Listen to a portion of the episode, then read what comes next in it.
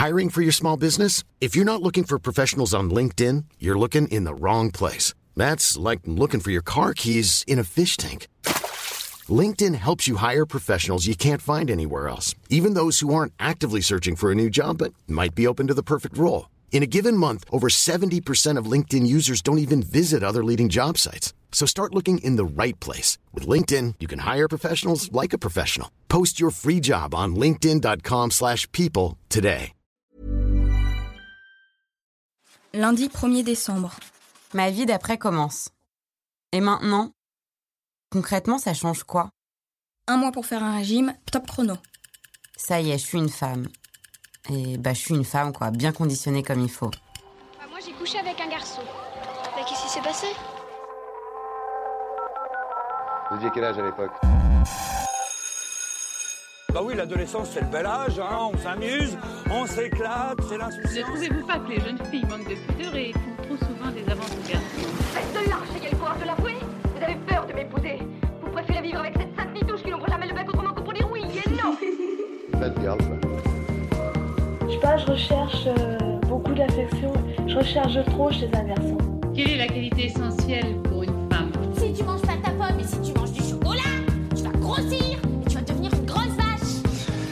Cette dépréciation subtile des figures féminines, tout cela doit bien finir par laisser des traces. Je pensais pas aimer quelqu'un comme ça à 14 ans. Je pars en vacances à la fin du mois au soleil avec mes parents. Je me suis donc fixé un mois pour faire un régime. En dessous, j'ai dessiné un buste, sans tête ni jambes, une taille fine avec des abdos genre Christina Aguilera. Et à côté, j'ai écrit Objectif à atteindre.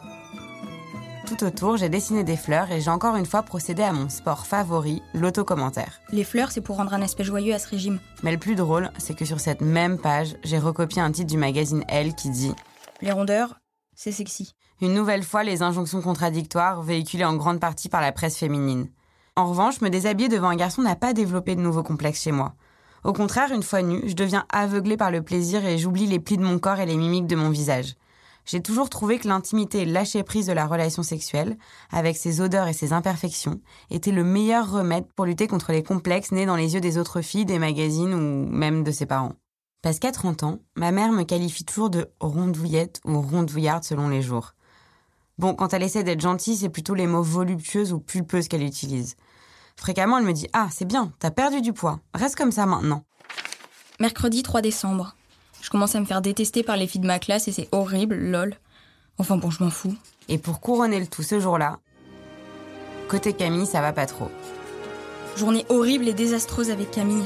J'en pleure. Je sais plus du tout pourquoi cette journée est horrible ni pourquoi j'ai pleuré.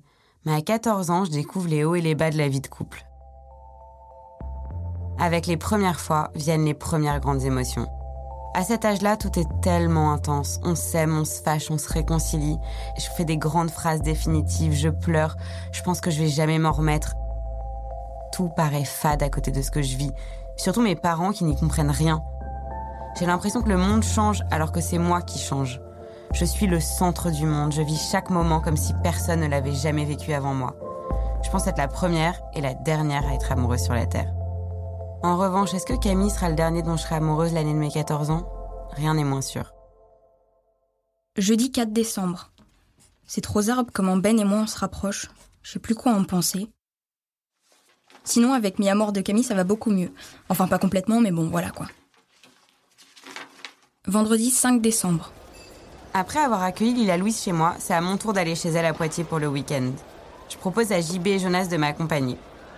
Sur cette page, en souvenir, j'ai collé le billet de train que j'ai utilisé pour aller à Poitiers.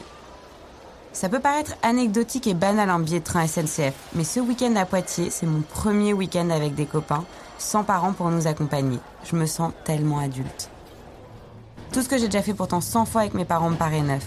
Prendre le train, préparer mon sac, arriver à la gare, être une jeune femme parmi les autres dans le hall à scruter la voie de départ, acheter un sandwich, composter mon billet, même tout simplement parler fort dans un wagon où je peux être écoutée par mes voisins et faire semblant de m'en foutre. C'est une aventure hors du commun. Tout est excitant. Et puis surtout, personne ne le sait autour de moi. Pas cette femme, par exemple, qui est en train de lire assise sur le banc dans le hall de la gare, ou ces deux hommes qui se tiennent par la main devant le panneau d'affichage, ou encore ce mec mignon qui écoute de la musique.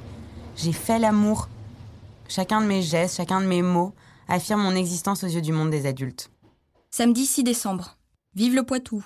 Sur cette page, j'ai, toujours en bonne élève que je suis, collé une carte de la France sur laquelle j'ai entouré le département de la Vienne. Je me souviens de quelques détails de ce week-end à Poitiers. La fête organisée par Lila Louis chez ses parents et cette nuit avec JB et Jonas entassés les uns sur les autres. Une de mes premières nuits blanches, le genre de nuit dont on est hyper fier le lendemain. En tout cas, j'ai retenu deux choses dans mon journal intime. 1. J'ai bouffé comme une tarée. 2. On a fait un photomaton à 8. Le photomaton ou le selfie du passé en version imprimée. Dans mon journal, j'en ai collé un. Pas celui qu'on a fait à 8, mais un autre pris avec JB et Jonas sur lequel on a l'air heureux et libre. Notre point commun à tous les trois, nos tignasses. Comme tous les ados de mon époque, j'adore les photomatons. J'ai même un porte-photomaton, un truc en plastique trop moche que j'ai accroché au mur orange de ma chambre sur lequel j'insère tous ces souvenirs de mes copains.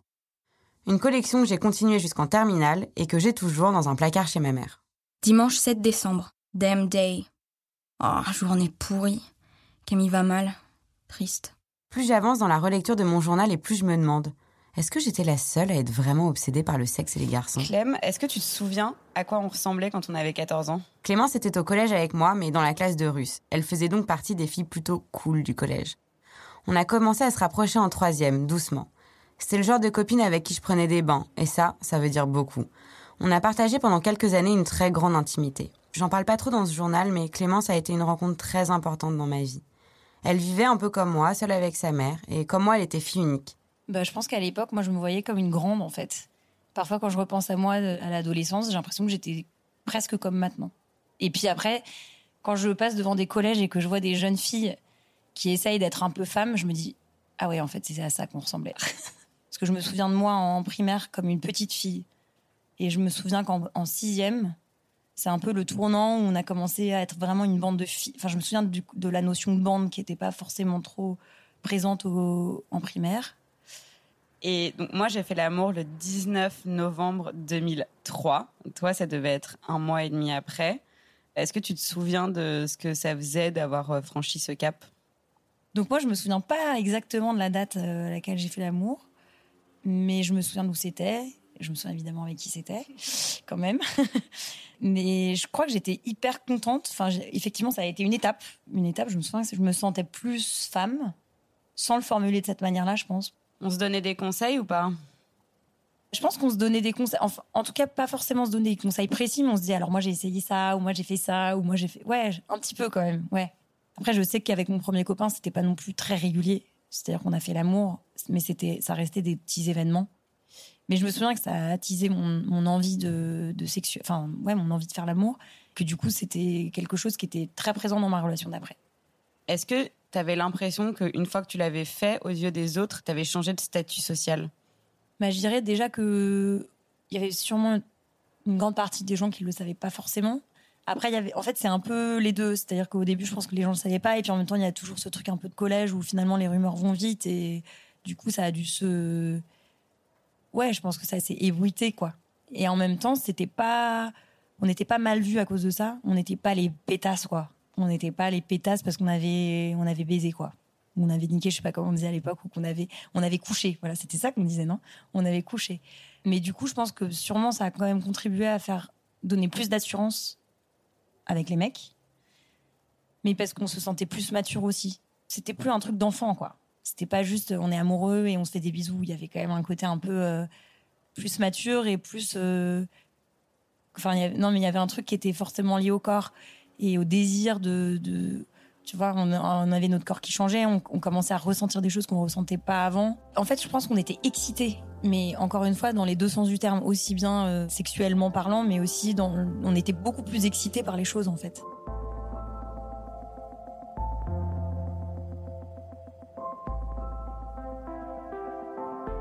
Pendant l'adolescence, on se sentait particulièrement vivante. C'est pas seulement qu'on avait la vie devant nous, c'est qu'on n'était pas encore blasé, pas encore rassasié. Aujourd'hui, il nous reste beaucoup moins de choses à commencer.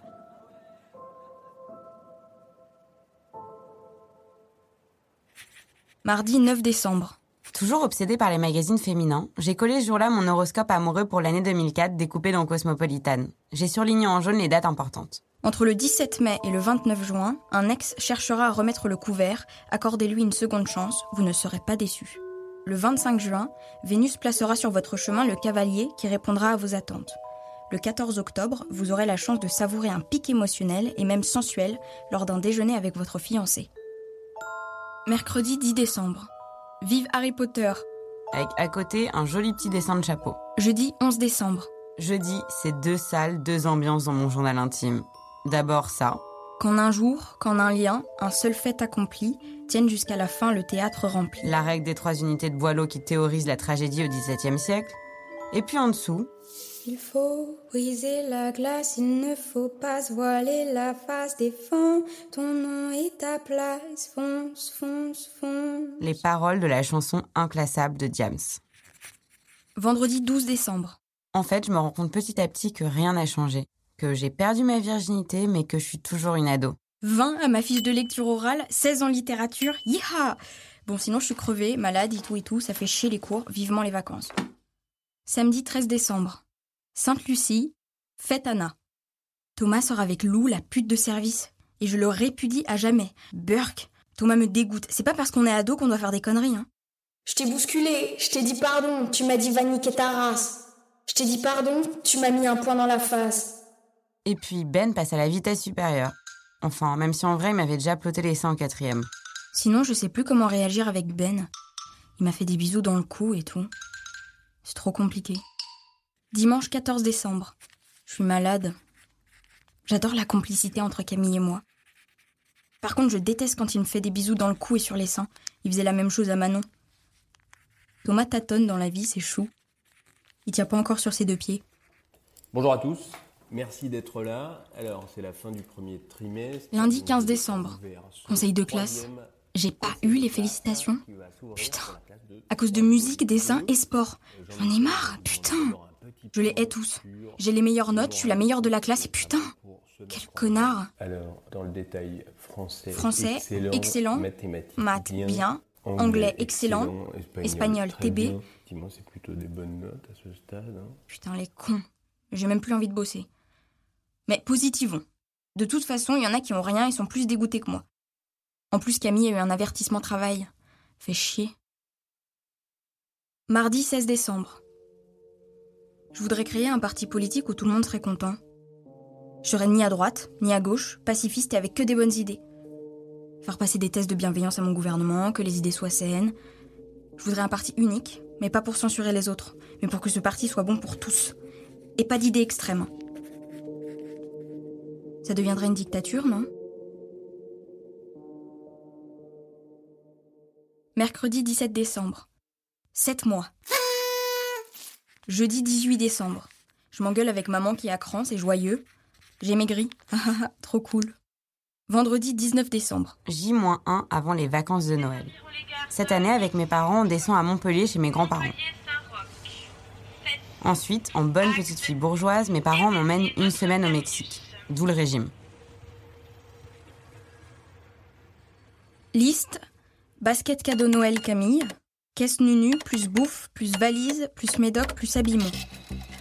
Putain, je suis malade et je suis pas au bahut. Je suis crevée. En plus, on part chez papy et mamie. Oh, j'ai envie de baiser dans toutes les positions. Avec une bonne grosse et longue bite que je puisse admirer et sucer. Des mains sur mon corps. Waouh. Enfin bon, attendons, attendons, même si ça fait un bail. Que j'ai pas fait l'amour. Samedi 20 décembre. Vacances. Sur cette page, j'ai recopié les Conseils conseils, Cosmo Cosmo pour avoir avoir un un orgasme. orgasme. Quatre positions détaillées que j'ai retranscrites à l'identique, dessin et texte compris. 1. Être dessus. Être dessus de façon à ce que le clito soit en pression sur le corps de l'autre et bouger ton bassin d'avant en arrière. 2. Le 8. S'accroupir sur le mec en étant dessus et faire des vagues de 8 avec son bassin. 3. Le V. Sur le dos, ouvrir ses jambes en mettant ses genoux sur la poitrine. 4. La petite cuillère. Lui derrière le dos en tenant les hanches et le bas du ventre, en appuyant sur le ventre. Depuis que j'ai perdu ma virginité le 19 novembre dernier, j'ai dû faire en tout et pour tout six fois l'amour. J'ai bien compté. Et à chaque fois, une position qui me semble classique, le missionnaire. Donc maintenant, l'étape d'après pour moi, c'est de tester des nouvelles positions. Ça a l'air trop bien changer de position. Avant les conseils Cosmo, j'avais une autre inspiration. Un vieux Kama Sutra trouvé à Toulon que j'avais déjà parcouru plusieurs fois. Mais en vrai, j'avais pas vraiment trouvé mon bonheur. Les positions n'ont aucun sens dans ce truc et sur les dessins, personne n'a particulièrement l'air heureux de les accomplir. Du coup, j'aimais bien les conseils des magazines féminins, qui étaient beaucoup plus crédibles. C'était tout un truc, les positions. Je me souviens que plus tard, au lycée, on se demandait entre copines quelle position on avait faite. C'était super important et on adorait en parler. On se disait, moi j'en ai fait trois. Ah ouais, moi quatre. T'as essayé celle-là? Quoi, la levrette? Quoi, la levrette? Dimanche 21 décembre. Décision très importante. Faire tout ce que je veux selon mes envies, me libérer, montrer mes sentiments, ne pas avoir peur d'être ridicule, être franche et honnête, même si c'est pas obligé, mais avec du tact, m'amuser, avoir une vie sexuelle épanouie.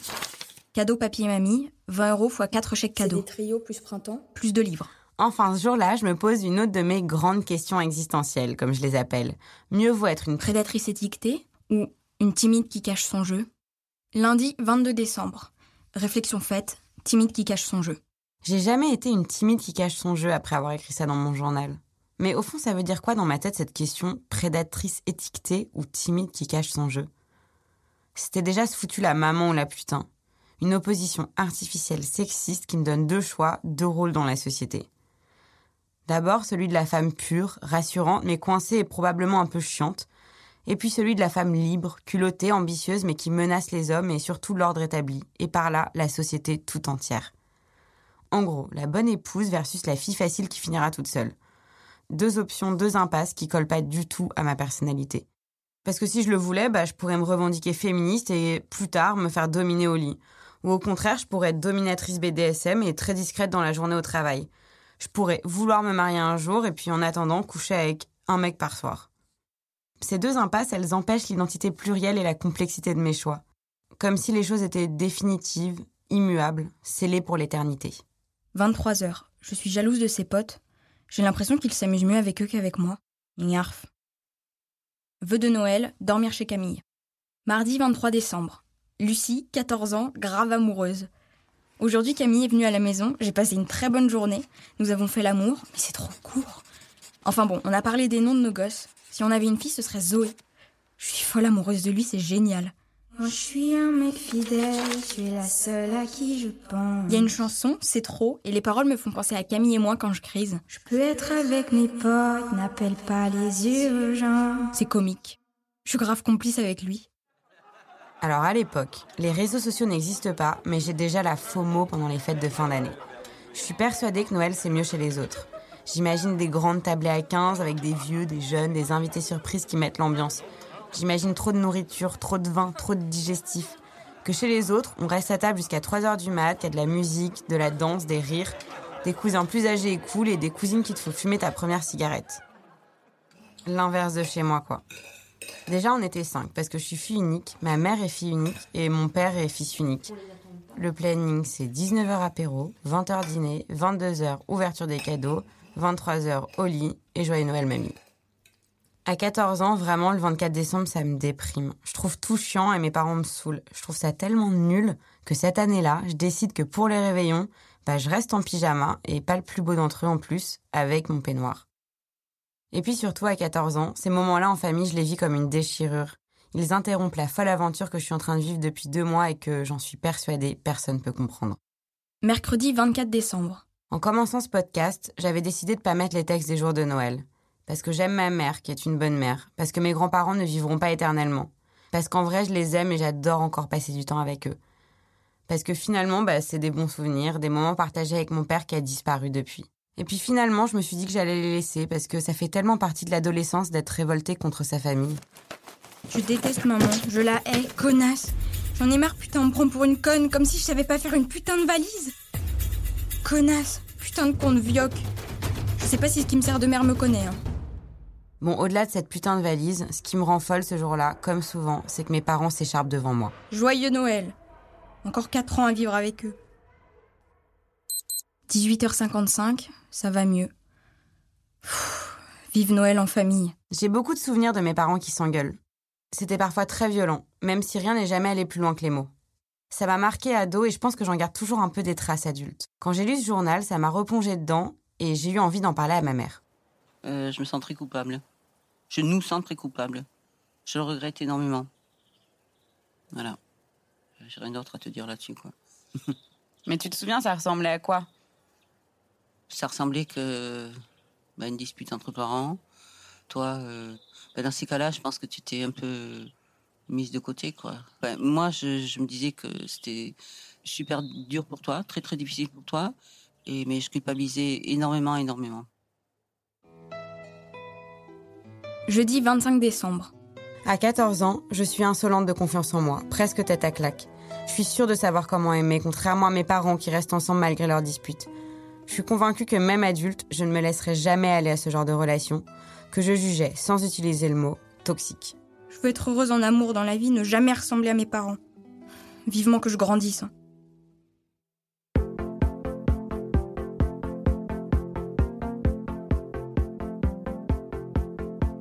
Je suis Lucie Michaelian, vous écoutez Mes 14 ans. Si cet épisode vous a plu, n'hésitez pas à le partager sur les réseaux sociaux. Pour faire connaître le podcast, mettez-nous des étoiles sur l'application Apple Podcast. Le prochain épisode sortira la semaine prochaine. Abonnez-vous pour suivre la série complète. Et n'hésitez pas à nous écrire contact paradisopodcast.com. À la production, Jeanne Boisec et Louis Daboussi. Nathalie Matera est la chargée de production. Chloé Kobuta a réalisé cet épisode. Lucie, à 14 ans, est interprétée par la comédienne Marie Narbonne. Malik Joudi a composé la musique.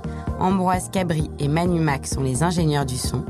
Anne-Cécile Kiri et Amel Almia ont participé au montage. Tim Dornbush a fait le mix. Le générique a été réalisé par Claire Cahu. L'illustration est de Audrey Coupé de Kermadec. Les producteurs délégués sont Benoît Dunègre et Lorenzo Benedetti. Une création Paradiso.